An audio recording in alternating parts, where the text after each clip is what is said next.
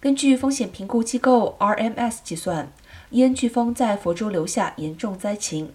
房屋保险损失总额约六百七十亿元，这个数字还不包括洪水保险。因此，房屋受损或全毁的民众纷纷向保险公司申请理赔。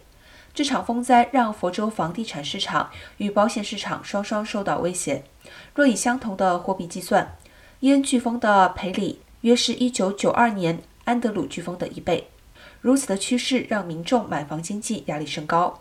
暴风雨、洪水、野火肆虐的案例近年来发生在路易斯安那州、加州等地，许多保险公司因此选择离开当地市场。